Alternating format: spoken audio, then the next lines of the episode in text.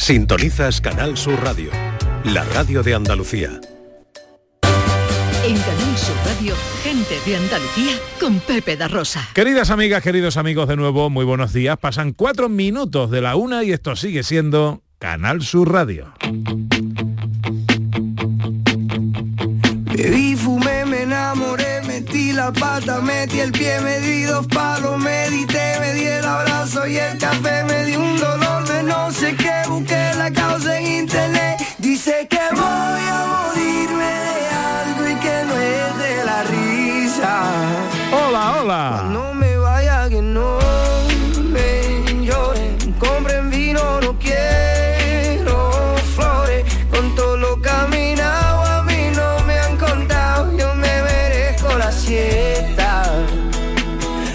Mis amigos que no me lloren, compren vino, no traigan flores, si me voy a morir solamente una vez, me merezco la fiesta. Yo me merezco la fiesta. Bonito mensaje de esta canción de Pedro Capó. La fiesta. Muy chula. ¿Eh? Me gusta mucho. Mola. sí. Cinco minutos sobre la una, tercera hora de paseo. Es nuestra hora viajera. ¿Dónde nos escapamos hoy, Sandra? Pues a un rincón precioso de la provincia de Cádiz. Vamos a conocer Puerto Serrano. Bueno, en Cádiz, eh, bonito pueblo. Luego terminamos con la fiesta de los sonidos. Hoy, ¿cuál es el tema? Ay, yo sé que me repito, ¿vale? Pero es fiesta de los años 70. ¿vale? Que es que- Promete. Exacto, lo siento, no lo puedo evitar. Tu contrato es un contrato de renta. Hoy en el día que homenajeamos al caracol con los oyentes, enseguida vamos a escuchar mensajes, pero tenemos que irnos a la provincia de Córdoba, Ana, porque la Consejería de Cultura de la Junta ha declarado bien de interés cultural eh, la danza de San Isidro Labrador, de Fuente Tójar, la danza de las espadas, de Ovejo, y el, eh, la danza de los locos y el baile del oso de Fuente Carreteros. Así es, ¿y esto qué significa? Pues que de ahora pues eh, aumenta su protección y también tendrán más promoción necesario para que nuestras tradiciones y estos bienes inmateriales no se pierdan.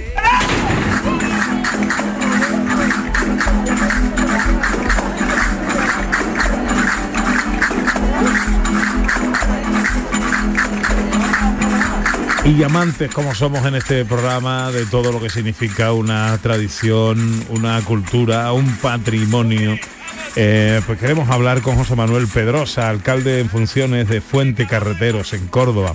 Hola alcalde, muy buenos días. Muy buenos días. Bueno, ¿qué tal han recibido esta declaración? Me imagino que con orgullo, responsabilidad y felicidad, claro.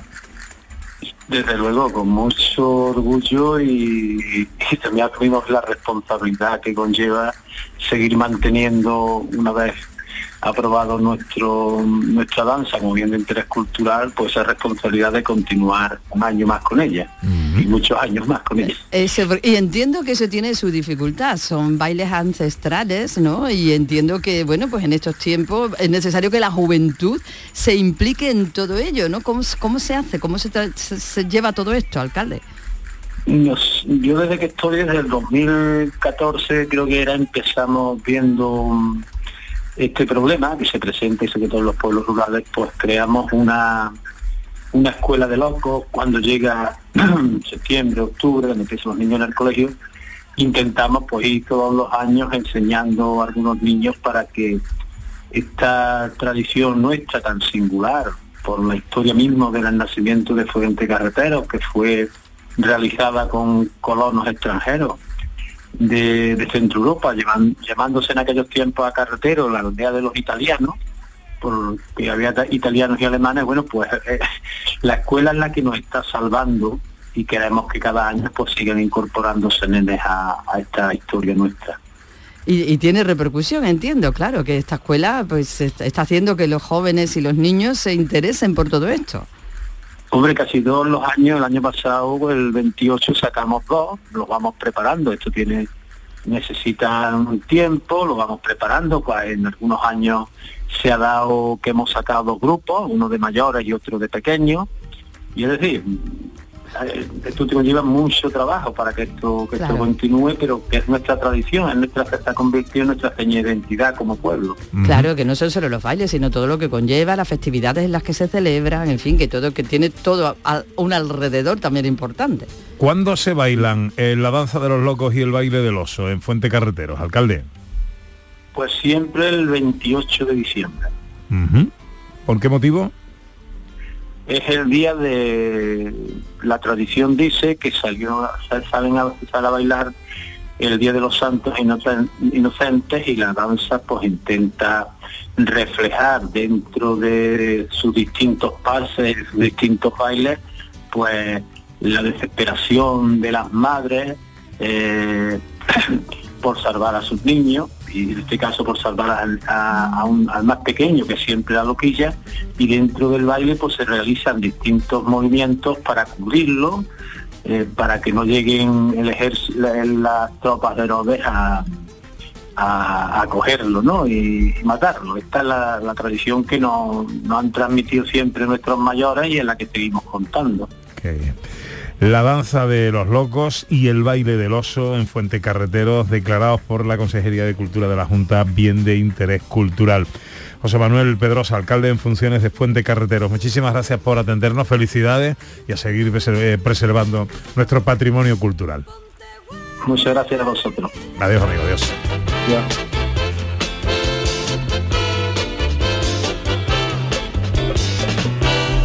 Venga, los oyentes. Eh, bueno, y os recuerdo que también en la provincia de Córdoba la danza de San Isidro Labrador de Fuente Tójar y la danza de las espadas de Ovejo han sido eh, declaradas también bienes de interés cultural. Los oyentes, ¿el caracol será bien de interés gastronómico o alguna cosa de esa? Pues no lo No sé. sé, pero Pero- debería de serlo. Mm, sí, sí, patrimonio inmaterial. Patrimonio inmaterial.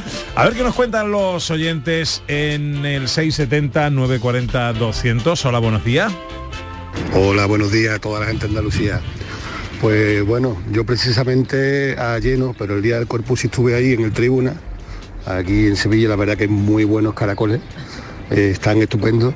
Y otro sitio donde están espectaculares es el Bar El Cano en, en Los Bermejares. Ahí están los caracoles espectaculares.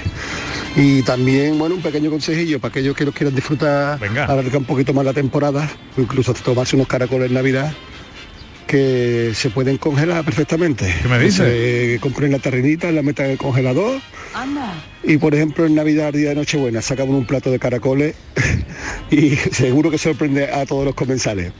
Bueno, un fuerte abrazo para la gente de Andalucía. Anda, eso no, vamos, ni me lo imaginaba. Mamá, que puedes congelar los caracoles, que no te tienes que dar atracón ahora. Pero eh, co- congelados ya hechos, ¿no? claro, Entiendo. hecho, y ya, ya luego tú lo sacas para, Ah, para comértelo. hecho. Ah, qué Mira curioso. qué bien. ¿Qué nos cuentan por ahí, Ana? Pues mira, Eladio Montaño dice que le gustan todos aquellos eh, que el caldo le sabe bien, que es un indicativo para el visto bueno de su paladar y nos manda un saludo con una foto incluida desde Punta Umbría. La semana que viene estamos allí, a ver si vas a vernos. Y Nino Martín dice, probar a hacer las cabrillas normalmente aparte en una sartén bien caliente, añadir un chorizo. Una morcilla, un poco de pan, era fresca, era no sé lo que, no sé si está, era fresca, todo bien picado en daditos, con una guindilla. Cuando esta fritura esté hecha, se añaden las cabrillas y se mezcla todo bien. Probarlo. Bueno, bueno, bueno, bueno, bueno. Eso tiene que estar bueno, sí o sí. Y Nino, Nino sabe de lo que habla, ¿eh? Bueno, ahora os- pinta. tenemos verso de nuestro poeta, eh, Sí. Antonio Muñoz, os lo leo ahora, pero escuchamos otro mensaje. Hola, buenos días.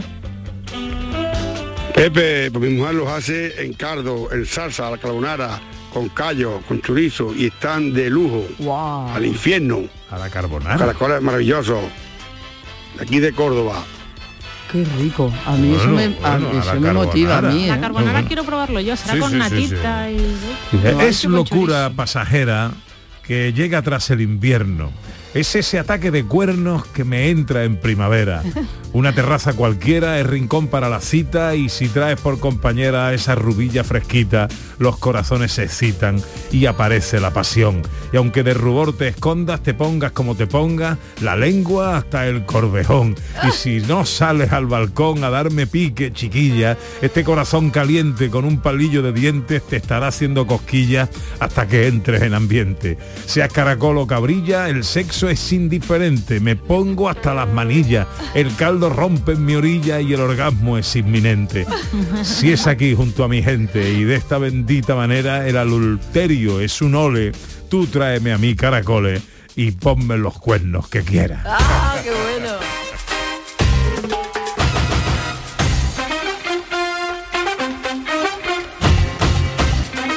Qué grande eres, Antonio Muñoz. Bueno, ¿tenemos algún mensaje más por ahí, María? 670 940 200. Hola, buenos días. Eh, buenos días, Pepe y equipo. Eh, mi nombre es David de Priego de Córdoba. Los mejores caracoles, los que hacía mi suegra en el Bar Reyes de Priego de Córdoba. María Marín Morales. Y la fortuna es que su hijo José Antonio ha seguido con la misma escuela y hace unos caracoles de 10. Eh, siguiendo con lo que ha comentado antes un, uno, eh, lo importante es la limpieza. Y tanto mi suegra como mi cuñado Antonio son la caña en esto. Bueno, a seguir bien me encanta el programa, lo sigo mucho los fines de semana mientras que estoy aquí cuidando los caballos. Tú. Y nada, esto es un homenaje por mi suegra, que hacía los mejores caracoles del mundo. Qué bueno. Bueno, pues Qué viva bueno, tu suegra. En Priego de Córdoba. Bar bien. Reyes en Priego de Córdoba. Allí habrá que ir. Pues mira, nuestra querida María Soriano no tiene un buen recuerdo, porque dice que a su marido le encanta y que en el año 85 lo destinaron a un pueblo de Soria, había allí un paisano de Sevilla, la mujer hacía las cabrillas con tomate muy ricas, se vino a casa, se pusieron, las preparó y, y, y para los dos, para todos los vez, y no se le ocurrió a otra cosa que poner las cabrillas una vez comida en un pañito de crochet, que te- ella tenía con mucho cariño que lo había hecho su hermana, y le pusieron el pañito de tomate que no lo pudo recuperar. Vaya por Dios. Vale. Que ya no ve ella con alegría las cabrillas. No, no, claro.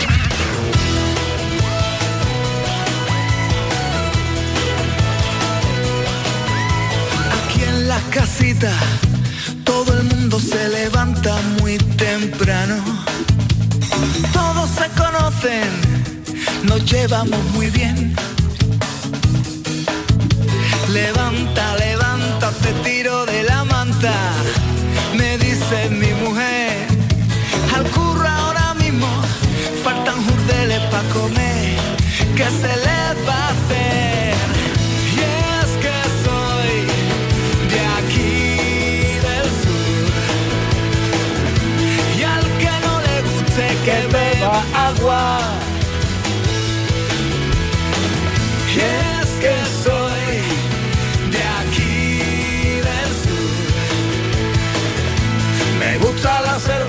y los caracoles. Pues aquí le vamos a hacer. Si somos del sur. Una y 17 minutos. Enseguida un nuevo destino. Nos vamos de escapada con nuestra historiadora Sandra Rodríguez y nuestra hurgadora Ana Carvajal. derroche de amor y de simpatía. Toca una bulería, le digo a Manuel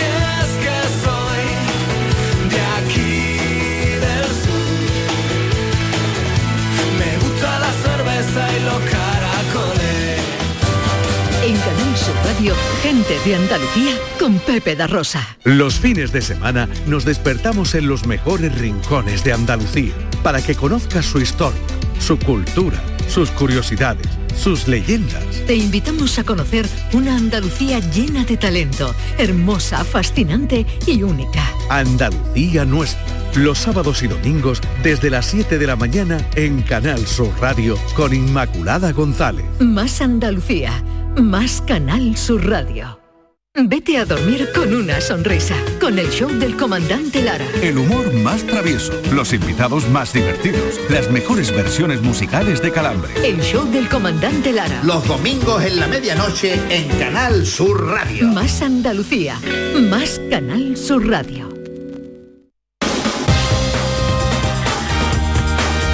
En Canal Sur Radio, Gente de Andalucía, con Pepe La Rosa. Con luz de luna o de sol, tendía como una cinta con su lado de arrebol. Arrebol de los geranios. Llega el tiempo de la mochila de viajar por Andalucía, descubrir nuevos rincones, nuevos lugares en nuestra tierra. ¿A dónde nos escapamos hoy, Sandra? Hoy viajamos a Puerto Serrano.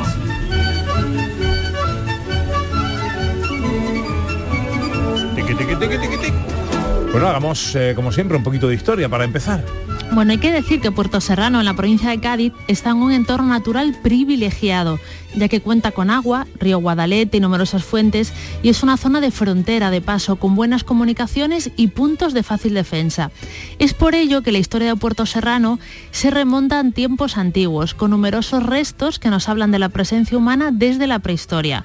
Se han encontrado, por ejemplo, útiles del Paleolítico Medio, cerca de la orilla del Guadalete y en lugares como el yacimiento de la Redondilla o el del En la Edad de Bronce también tenemos constancia de ocupación humana, con el yacimiento de Fuente Ramos, que estaría datado entre el 1900 y 1600 a.C., se tiene constancia del uso de cuevas para el enterramiento, normalmente en grupos humanos con algún tipo de vinculación, familiares, normalmente vinculación sanguínea, y acompañados en algunos casos de un pequeño ajuar. Damos un salto temporal y nos vamos hasta la época romana. En el actual término municipal de Puerto Serrano se encontraba, ¿vale? según varias teorías, la ciudad romana de Marciago. Hay también restos y evidencias de construcciones de esta época a lo largo de todo el término municipal. ¿vale? Encontramos ladrillos romanos, cerámicas, otros materiales constructivos como una columna, encontrándose también en una ermita, que, es- que hablaremos de ella con detalle más adelante, que es la ermita del Almendral, tumbas de esta época, de época romana.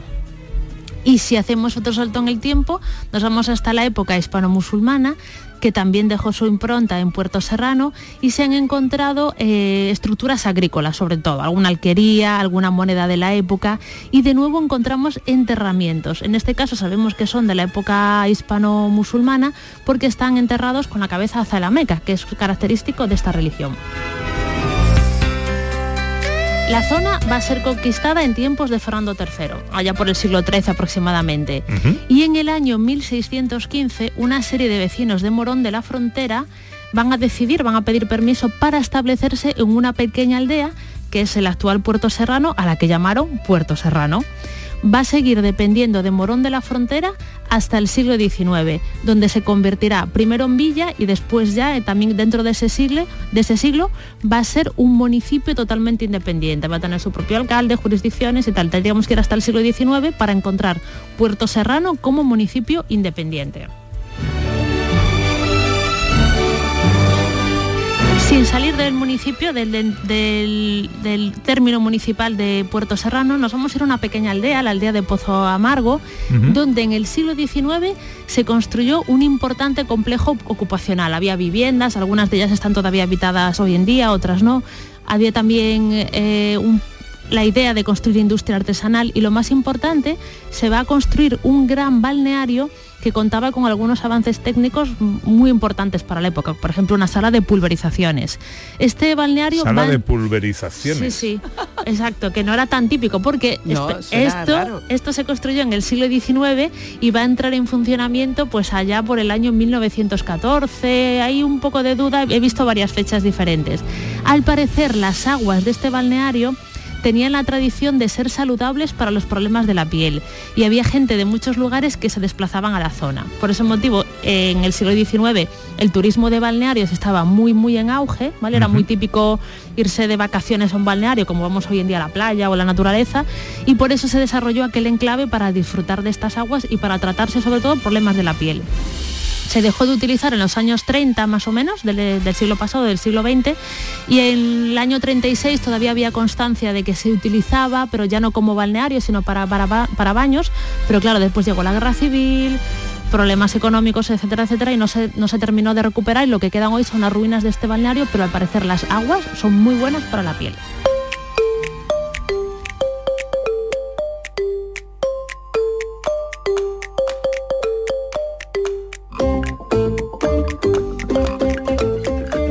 Algo algo más. Tenemos una especie de leyenda. ¿vale? ¡Hombre! Bueno, y además, de nuevo, de nuevo es muy similar a otras leyendas de otros lugares de Andalucía y de España en general, ¿vale? Que son estas leyendas de que se, que se encuentran cosas, ¿vale?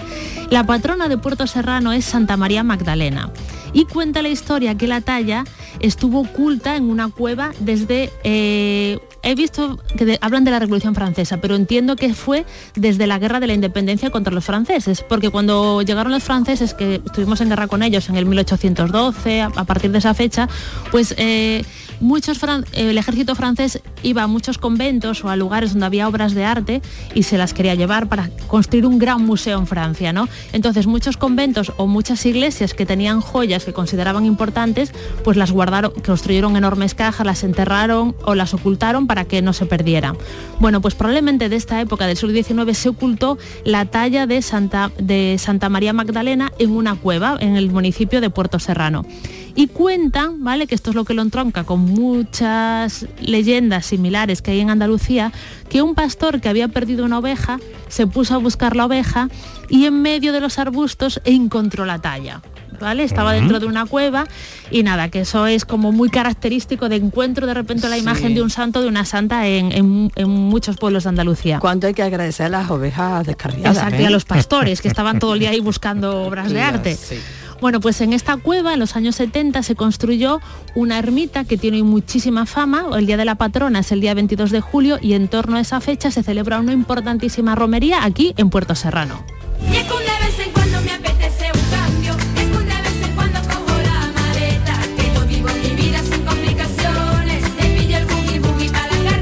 Hacemos una primera parada con nuestra hurgadora oficial, Ana Carvajal. ¿Dónde nos llevas? ¿Qué hacemos? Pues tenemos mucha suerte porque en Puerto Serrano tenemos una vía verde y donde hay una vía verde, allá estamos nosotros para recorrerla porque ya sabemos lo que nos ofrece, paisajes maravillosos y un trazado para recorrer disfrutando de la naturaleza. Vía Verde de la Sierra. María Jiménez es la gerente de la Fundación Vía Verde de la Sierra. Hola María, muy buenos días. Hola, buenos días. ¿Qué tal? ¿Cómo estás, amiga? Pues muy bien, encantada de estar con vosotros esta mañana en vuestro programa. Encantados nosotros. Cuéntanos cómo es esta Vía Verde, qué recorre, distancia, por dónde va. Cuéntanos. Bueno, pues la vía verde de la sierra es un antiguo trazado ferroviario que nunca llegó a funcionar como trazado ferroviario, dicho sea de paso, pero que eh, últimamente, pues hace unos 20 años se ha recuperado y se ha puesto en uso como un itinerario turístico para utilizar por vehículos no motorizados, es decir, por ciclistas, senderistas, caballistas y bueno, además del trazado, pues contamos con una serie de servicios para todos estos visitantes que, que acuden a la Vía Verde de la Sierra, como son restaurantes, alojamientos, alquiler de bicicletas y un largo etcétera. ¿Qué duración, eh, qué longitud tiene esta vía verde?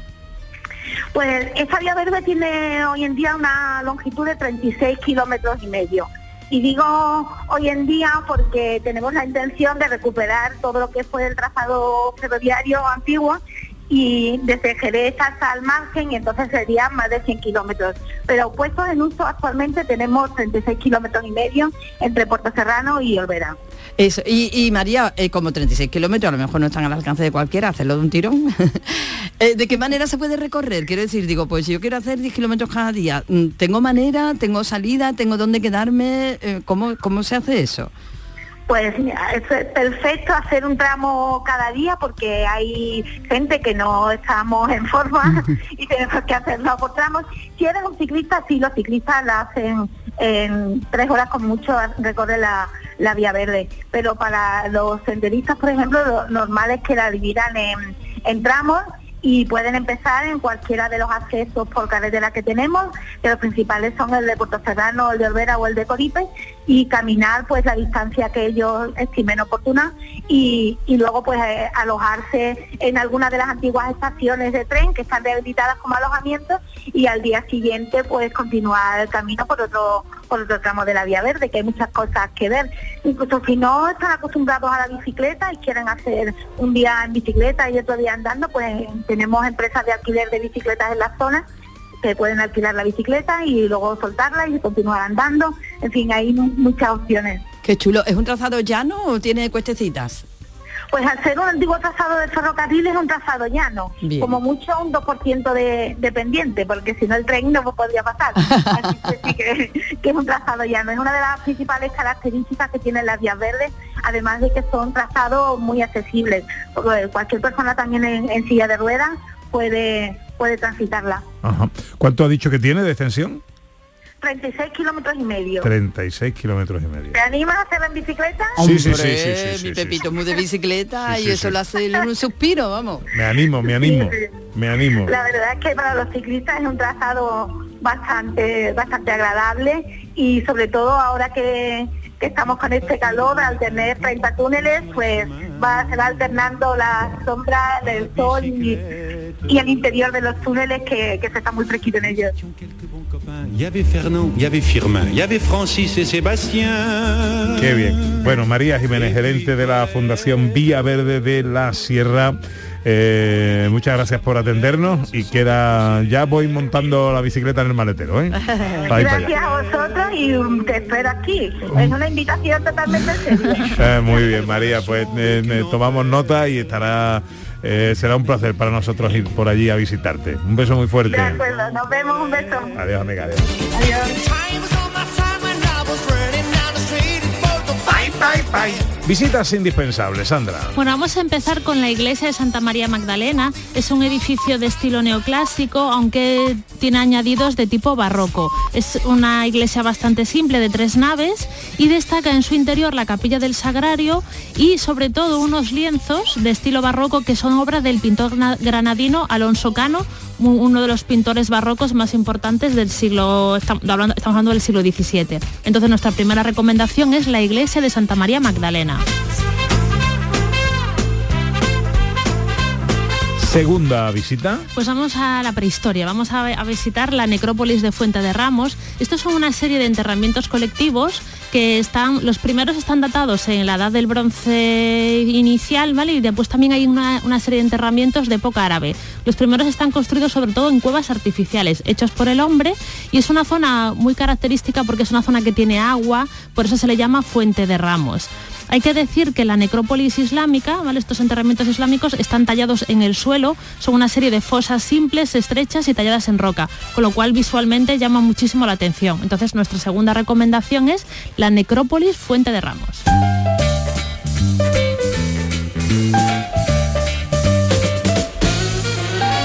Y tercera visita. Pues vamos a pasear por Puerto Serrano. Justo enfrente a la iglesia de Santa María Magdalena tenemos el molino de Silé, ¿vale? Este molino es de los siglos XVII y XVIII, fue un antiguo convento carmelita que con los siglos se usó también para la producción de aceite, muy curioso, ¿no? Un edificio religioso reconvertido en industrial. Caminando un poco, ¿vale? Caminando un poco por, por, por Puerto Serrano, nos vamos a acercar a la ermita del Almendral, desde donde podemos disfrutar de unas vistas inmejorables y que se usa para el culto cristiano desde el año 1619 aproximadamente, pero que está construida sobre una cueva donde se constata la presencia humana desde la edad de bronce. Entonces no nos podemos perder este paseo por estos bellos rincones de Puerto Serrano.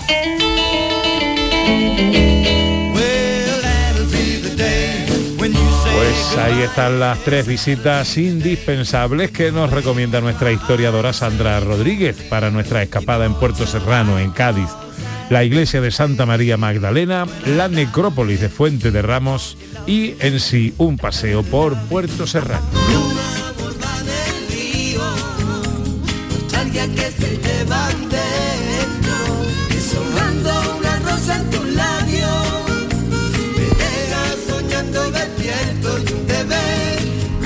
¿Dónde me vas a llevar ahora, Ana Carvajal? Te voy a llevar a dormir, Pepe Rosa. Ah, muy bien, muy bien. Mira, Hombre. una cabezadita ahora me daba, ¿eh? Hombre, porque estamos hablando de todas estas cositas, de la vía verde, de recorrerlo todo con conciencia y a conciencia. Entonces vamos a dormir en Puerto Serrano y lo vamos a hacer probando uno de esos alojamientos que nos contaba María Jiménez. Estación, las antiguas estaciones de tren convertidas en alojamientos para dormir. Qué bueno. Pues déjame que salude a Manolo Barrera, que es el gerente de los alojamientos La Estación. Hola Manolo, buenos días. Hola, buenos días, ¿qué tal? ¿Qué tal amigo? ¿Cómo estamos, hombre? Aquí liado la tarea. Ah, Muy bien, bueno, háblanos de estos alojamientos. Sí, mira, aquí tenemos en la, la vía verde costa de un restaurante, arriba tenemos habitaciones, hay habitaciones, la tenemos doble y simple, y después tenemos al lado del restaurante un complejo de casitas que constan de ocho casitas con, con dos habitaciones cada una, salón cocina, terraza y piscina con un bar también que tenemos en la piscina. Ah, qué bueno. Manolo, eh, ¿de qué estación estamos hablando? ¿De qué? De la de Puerto Serrano. La, en la de Puerto Serrano. Esta sería la estación de Puerto Eh. Serrano, ¿no? Sí, el inicio, donde inicia la Vía Verde. Ajá, estupendo. Y mm, a mí me han hablado también maravilla del restaurante. He leído unas críticas estupendas, que se come muy bien. Sí, tenemos muy buenas unas carnes ibéricas, son las que las que la gente viene buscando. La hacemos a la brasa y ahora en, en verano sacamos ya el carbón también. Fuera. Qué bueno. Y en cuanto a alojamiento, pues lo que nos has comentado, habitaciones y tal, y ya si vamos en familia o nos vamos a quedar más tiempo, lo que quiera que sea, esas casitas, ¿no? Que son un poco más ya para, para un grupo más numeroso para quedarnos más tiempo, porque tenemos ahí de todo, claro, esos bungalows. Sí, sí. A- a- aquí suelen hacer mucho, vienen muchas familias que son grandes, pues lo cogen a mejor todo y, y cada familia están todos juntos, pero después a la hora de dormir cada uno está en su casa. Ah, y qué lo bueno. suelen hacer mucho, mucho así en grupos de ciclistas, eh, también hacen mucho en la piscina, tenemos una zona, una pista de baile y hacen eventos también allí, o eh, academia de baile, o con, de karate, hacen muchas actividades. Qué bueno. ¿Cómo están decoradas las habitaciones y las casitas, Manolo, para hacernos una idea?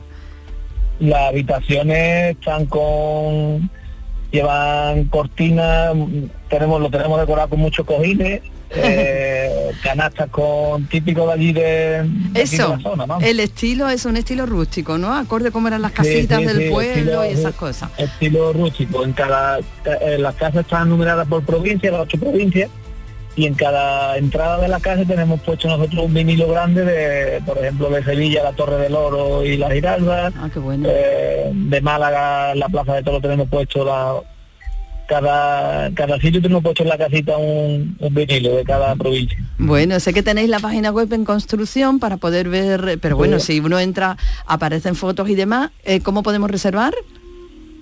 Reservar, eh, puedes reservar teléfono, que te lo puedo decir. Venga. eh, al 956 23 32 35 que es el fijo y al 611 16 44 23 Ujú. 611 eh, 16 44 23 y 611 también te doy te digo un correo donde pueden pedir información y demás que Venga. es vía verde Sí. con sabor arroba gmail.com villaverde con sabor arroba gmail.com perfecto. Pues Manolo Barrera gerente de los alojamientos La Estación que es donde nos recomienda hoy Ana Carvajal que nos quedemos a dormir en nuestra escapada a Puerto Serrano.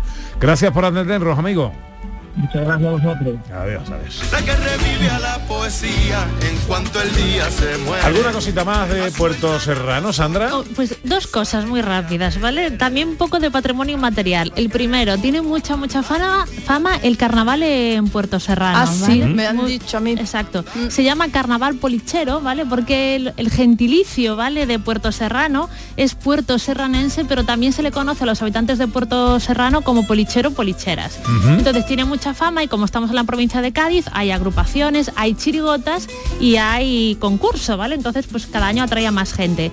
Y también destacar dentro de la gastronomía de Puerto Serrano la torta de hornazo, que es típica de la Semana Santa y fijaros cómo se hace. Esto es una masa de pan con mata la uva, limón, azúcar, ajonjolí, o sea, tiene que estar deliciosa y en algunas ocasiones se le pone un huevo por encima, así que ¡buah! brutal.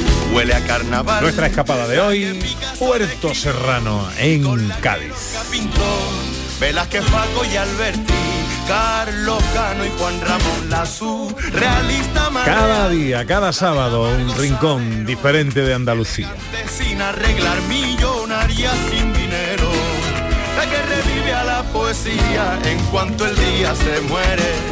A su ventana me asomo y su alegría me hiere. Nadie te va a querer como Andalucía te quiere. Nadie te va a querer como Andalucía. ¿Quién va a quererte como Andalucía? Andalucía te quiere, nadie te va a querer como Andalucía.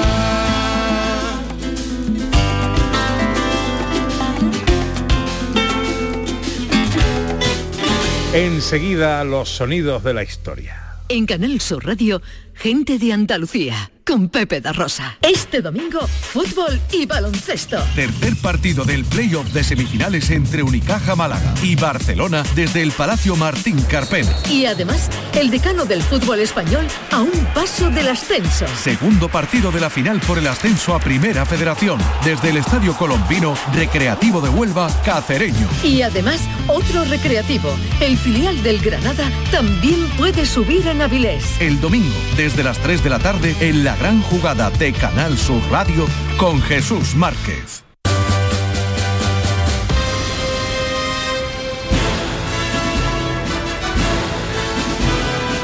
Y para terminar eh, la recta final de nuestro programa, la fiesta de los sonidos, los sonidos de la historia con Sandra Rodríguez. Hoy cuál es el tema? Hoy es fiesta en los 70. Vamos a presentarles a ustedes ahora a una gran figura de América. A una gran figura de América, pero grande de las grandes de verdad. Y lo digo así, y diciéndolo así, da la impresión de que les voy a presentar a alguien con un nombre extraño. Es un español que después de mucho luchar, y mucho, mucho, y parte de esa lucha yo la he podido presenciar de verdad, parte de esa lucha yo la he visto, decía, ha servido para que el nombre de España en cuanto a música esté allá arriba, allá en lo alto. Es de aquí, digo, lo conoce todo el mundo. Es Camilo VI. Buenas noches, Camilo.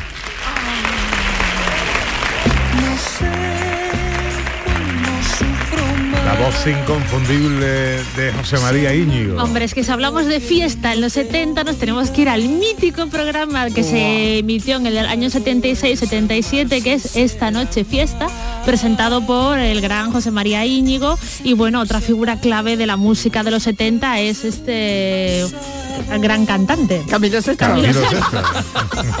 Me he quedado bloqueada un segundo, perdón. ¿Cómo se llamaba la sala de fiesta donde se hacía este programa? Eh, en el- que era- estaba en el retiro precisamente, Sí, ¿no? sí. Eh, A ver si lo tengo por ¿Joy ahí. en Lava? no, no, no. eh, Lava no, te lo digo ahora, te lo digo ahora. ahora. Eh, sí, pero bueno, lo Ay, digo. cómo ahora. están las cabezas de los que mm, Es que hemos hablado de comida 70. toda la mañana. Caracoles para aquí, para allá, estaba pensando en otra cosa. Bueno, ahora cuando os lo diga diréis todo. Ah, sí, hombre, claro. Lo sabía, lo sabía. Era algo como tropical, ¿no? Eh, no, tropical no era. Pero bueno, ahora, ahora, ahora aparecerá. Eh, hacemos eh, selección musical con nuestro equipo. Esta es la canción que ha elegido Ana Carvajal.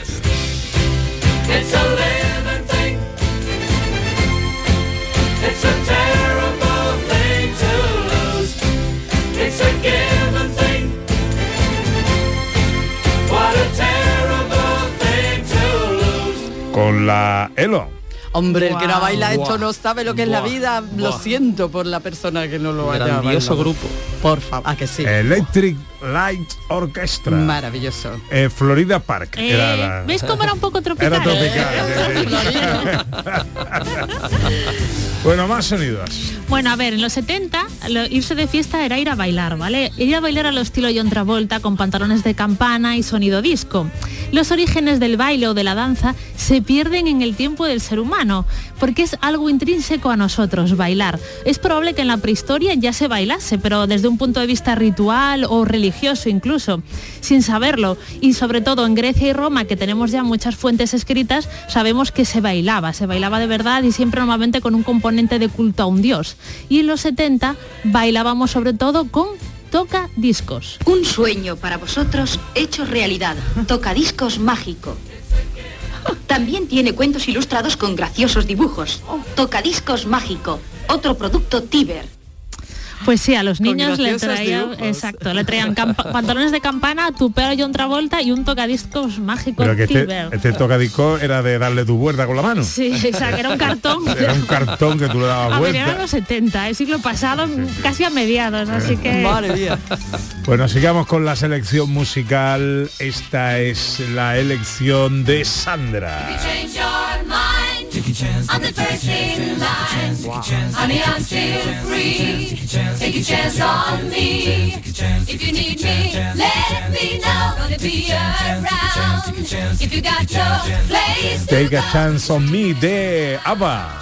Mm, es una super canción y muy bailable. ABBA es uno de los, junto con Bonnie, creo que mis favoritos. Yo, ABBA, yo de Bonnie pequeño recuerdo a ABBA, de pequeño. Era como uno de los sonidos de mi Y, infancia. y ¿no? los trajecitos que Y llevaban, los claro. trajecitos y las pelucas o los pelos largos, 70 rubios, totales. morenos. Sí, sí. Son maravillosos. Los un tíos recuerdo muy parecía nítido. que acababan de salir de, la, de una nave espacial, ¿no? Del doctor Spock. este Exactamente, sí, sí, sí. Bueno, más sonidos, eh, Sandra. Bueno, pues es que si estamos, si vamos a ir de fiesta en los 70, también nos tenemos que arreglar y poner guapos y lavar y a pintarnos. Entonces vamos a ir un poco a los orígenes de la cosmética, que ya en Egipto las mujeres y los hombres se maquillaban, pero en Grecia tenemos bastante información, ¿vale? Sabemos que las mujeres de clase alta, ¿vale? Porque los ricos son los que se podían permitir estas cosas, se untaban con aceite aro- aromático, normalmente eran aceite de oliva, que era bastante común en aquella época, y le echaban ¿no? Le echaban cedro, le echaban mirro, le echaban pino, y con el tiempo incluso se llegó a utilizar la rosa, ya que hoy lo asociamos siempre al buen olor, pues en Grecia ya se asociaba. De hecho, en la Ilíada, esta obra tan famosa, eh, se recoge que la diosa Afrodita untaba el cuerpo del difunto Héctor con aceite de rosa, per- perfumado de rosas. También se hacían locuras, ¿vale? Porque en Grecia, por ejemplo, las mujeres se daban plomo para blanquearse la piel o se ponían mercurio en los labios para ponérselos así muy rojitos como hacemos hoy en día. Esto es venenoso, ¿no? Exacto, bueno, era lo más... No lo sabían, no lo sabían. No lo sabían y les parecía que quedaba muy bien y Al que bueno, le diera el pues, beso. la locura que haremos hoy que no sabremos hasta dentro de mucho tiempo. Como decía mi abuelo, si lo fuera sabido, lo fuera Claro, hecho. no lo pero- hubieran hecho, es decir, productos tóxicos. Y nosotros en los 70 nos lavábamos con un jabón de lujo. La estrella Raquel Welch llega a España para presentar el jabón de belleza Nuevo Lux. Nuevo Lux. Nueva y delicada fragancia. Nueva y maravillosa suavidad. Uso Lux porque da a mi cutis una fresca y delicada suavidad y deja en piel una agradable fragancia. Cuide usted también su cutis con nuevo Lux. Ahora en tres delicados colores. Blanco, verde y rosa. Qué bien habla el español, Raquel Welch. ¿eh? Sí, sí.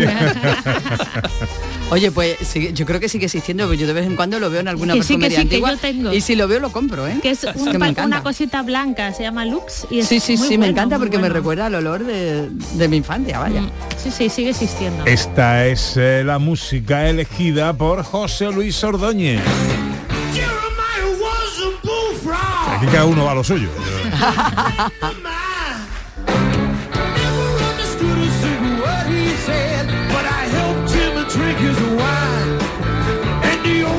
Le ha gustado mucho a María Hombre, es que Chamorro. esto es un grupo maravilloso que ahora nos está un poco olvidado, pero se llama Three Dog Night y, y esta canción se llama Alegría para el Mundo y es un subidón de canción setentero y además estas canciones habría que escucharla viendo a los tipos cantar porque es que la alegría se multiplica por, por ocho, totalmente. Y además es una canción que cerraba un peliculón de Lawrence Kasdan que era Reencuentro con Jeff Goldblum y un repartazo ahí bestial, Julian Hart y no sé cuánta gente más y acababa con esta canción que es como de alegría, ¿no? Y como de... ¡buah! Qué guay.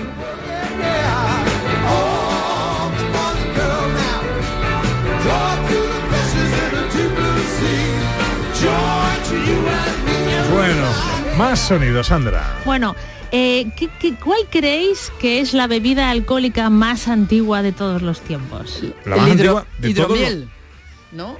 La hidro- Bueno, vale, que la más antigua que creamos que es más antigua, porque no lo sabemos. que consumimos hoy en día. Mm, el Garbey. Puede ser, puede Dice ser. María Chamorro. Bueno, porque cuando salimos de fiesta nos arreglamos. el vino, que bailamos. es el vino, ¿no? Ay, pues mira, parece, parece ser que hay estudios que dicen que es la cerveza. La cerveza. Mira que te lo iba a decir la cerveza. Sí, sí. Hace ya más de 10.000 años sabemos que en el antiguo Egipto, en China o en Babilonia se consumía cerveza. Eh, al parecer los egipcios tienen en su mitología que Osiris, la diosa Osiris, enseñó a fabricar la cerveza ya. Entonces lo- era una bebida bastante popular y se consumía bastante como bebida refrescante o también, bueno, momentos a lo mejor que el agua potable no era tan fácil de conservar, pues se consumía cerveza. La negra, la que se hace con cebada, pues seguramente tiene una antigüedad o que se sepa a día de hoy de más de 2.000 años de antigüedad. Y el lúpulo, ¿vale? Que es como más habitual hoy en día, pues hace, pues en el siglo VII antes de Cristo ya se hacía cerveza con, con lúpulo. Entonces, pues como, como podéis ver, pues la cerveza se consume desde muy muy antiguo. Que a lo mejor el vino también, y a lo mejor hay una teoría que no lo lleva tan atrás en el tiempo, pero tenemos estas referencias de Egipto. que nos hablan de este consumo de cerveza desde la antigüedad. Nosotros aquí somos muy de cerveza, pero es que también somos muy de, muy de otras bebidas. Ay, qué fresquito, qué fresquito, refresquito. El veranito que va a pasar usted. Prolónguelo con hielo y sel. Coñac centenario, Terry, para usted. Ahí hay, ahí hay una cosa que mucha gente no entenderá. Dice, prolónguelo con hielo y sel. Sí. Era el- el- la antigua gaseosa. Era el agua. Pero Sí, sifón, El sifón. el el sifón, sifón. sifón, sí, El sí. Agua con gas. Eso se ha perdido también, Sí. qué triste Ah, todo. qué Bueno, aunque para hacer eh, la bebida esta famosa así italiana, que se, se utiliza sifón también. El aperol. El aperol, el aperol. Aperol, el aperol. Mm, qué rico. Bueno, música, selección musical.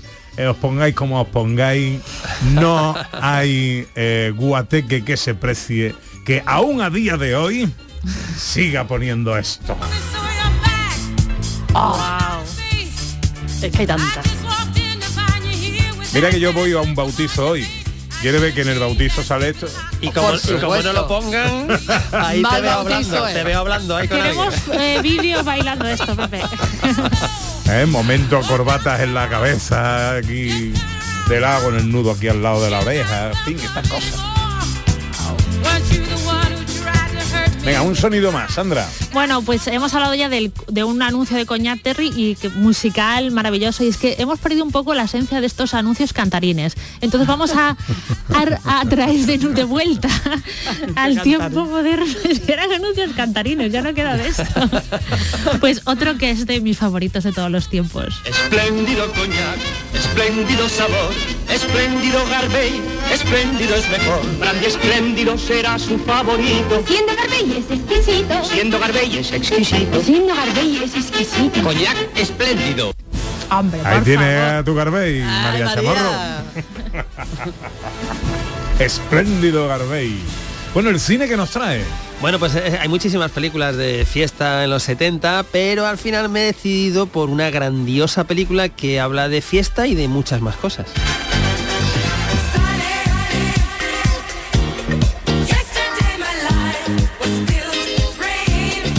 Porque Boogie Nights, que es una película de Paul Thomas Anderson de hace ya unos años, con Mark Wahlberg, nos metía en la industria del cine porno en los años 70 en Estados Unidos.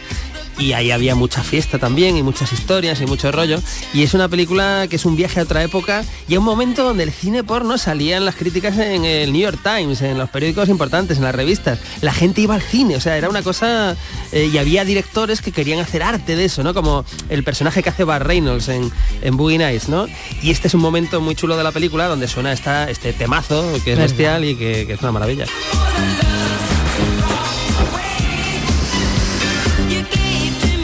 Bueno, eh, hablando de sonidos y de los 70, eh, he hecho un especial, yo creo que me da tiempo Ay, así sí, ligerito, sí, sí, sí. de las canciones del verano de la década de los 70.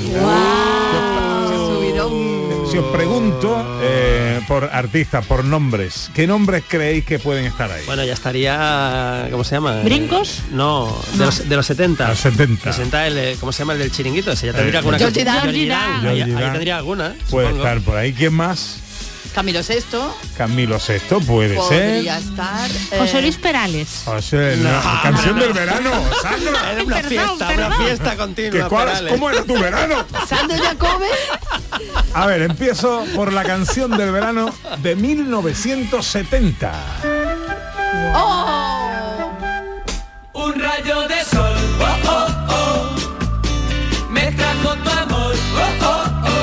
Unos clásicos. Los Diablos. ¡Qué chula! 14 semanas como número uno en venta en 1970 un rayo de sol de los diablos fue canción del verano Que tanto y tanto al año siguiente esto no se os puede olvidar He de olvidarme de aquel fracaso, de aquel fracaso. Help, ayúdame.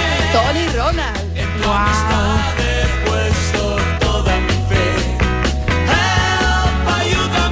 Help, ayúdame de Tony Ronald fue canción del verano en 1971 Help, Y en 1972 llegaron los reyes de la canción del verano. Atrás se queda el invierno, la primavera es mejor.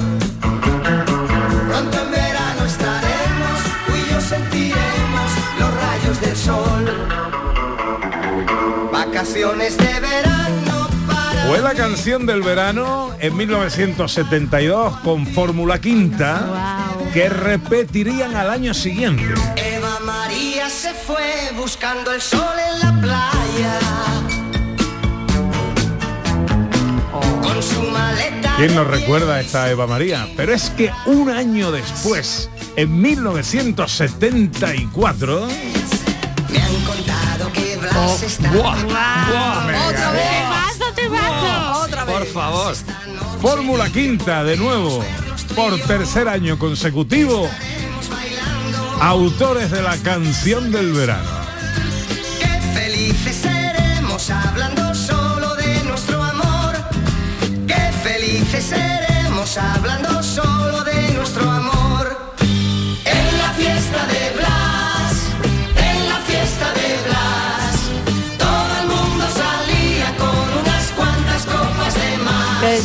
En el Ecuador de la década llega el amigo de José Luis Ordóñez. Bailemos Claro. el ping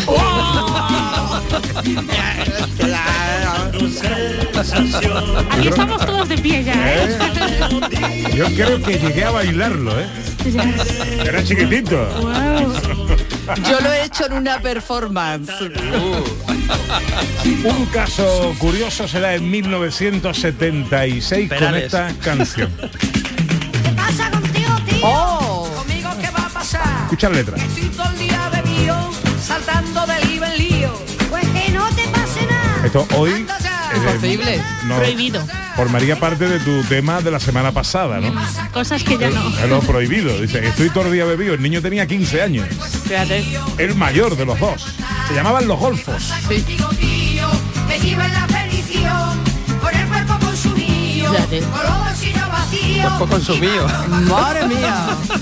Y es que me paso el día de juega, toda la noche sin descansar, dándole al vino y a la guitarra, con la cabala cerca del mar. Y es que me dándole al vino y a la guitarra. Madre mía. Madre mía.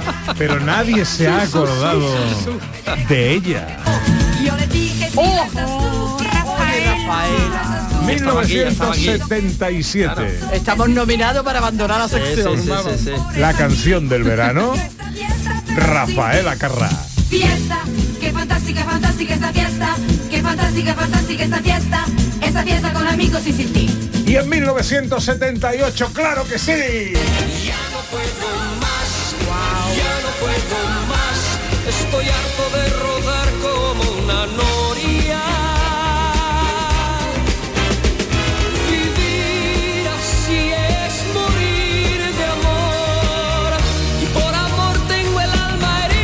Camilo VI y su vivir así es morir de amor.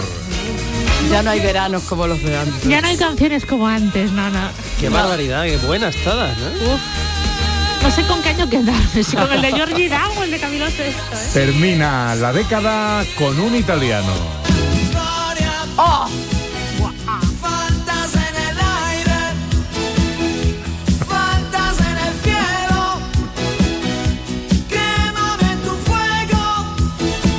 Con este Gloria se dio a conocer en España Humberto Tocci en 1979. Fue Canción del Verano. Que era italiano pero tenía cara vikingo. Qué chula.